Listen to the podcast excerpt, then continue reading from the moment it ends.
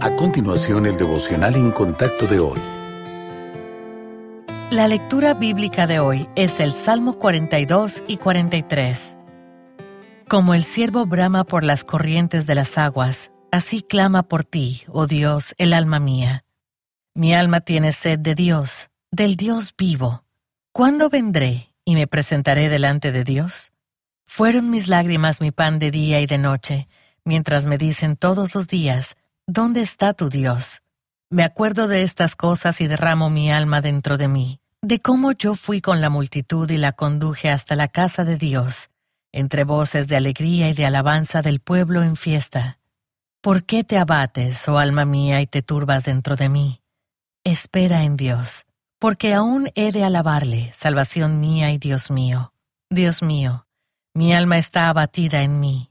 Me acordaré, por tanto, de ti desde la tierra del Jordán y de los hermonitas, desde el monte de Misar. Un abismo llama a otro a la voz de tus cascadas. Todas tus ondas y tus olas han pasado sobre mí. Pero de día mandará Jehová su misericordia, y de noche su cántico estará conmigo, y mi oración al Dios de mi vida. Diré a Dios, roca mía, ¿por qué te has olvidado de mí? ¿Por qué andaré yo enlutado por la opresión del enemigo? Como quien hiere mis huesos, mis enemigos me afrentan, diciéndome cada día, ¿Dónde está tu Dios? ¿Por qué te abates, oh alma mía, y por qué te turbas dentro de mí? Espera en Dios, porque aún he de alabarle, salvación mía y Dios mío. Y el Salmo 43 dice, Júzgame, oh Dios, y defiende mi causa. Líbrame de gente impía y del hombre engañoso e inicuo pues tú eres el Dios de mi fortaleza. ¿Por qué me has desechado? ¿Por qué andaré enlutado por la opresión del enemigo? Envía tu luz y tu verdad.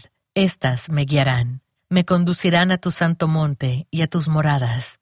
Entraré al altar de Dios, al Dios de mi alegría y de mi gozo, y te alabaré con arpa, oh Dios, Dios mío. ¿Por qué te abates, oh alma mía, y por qué te turbas dentro de mí? Espera en Dios porque aún he de alabarle, salvación mía y Dios mío.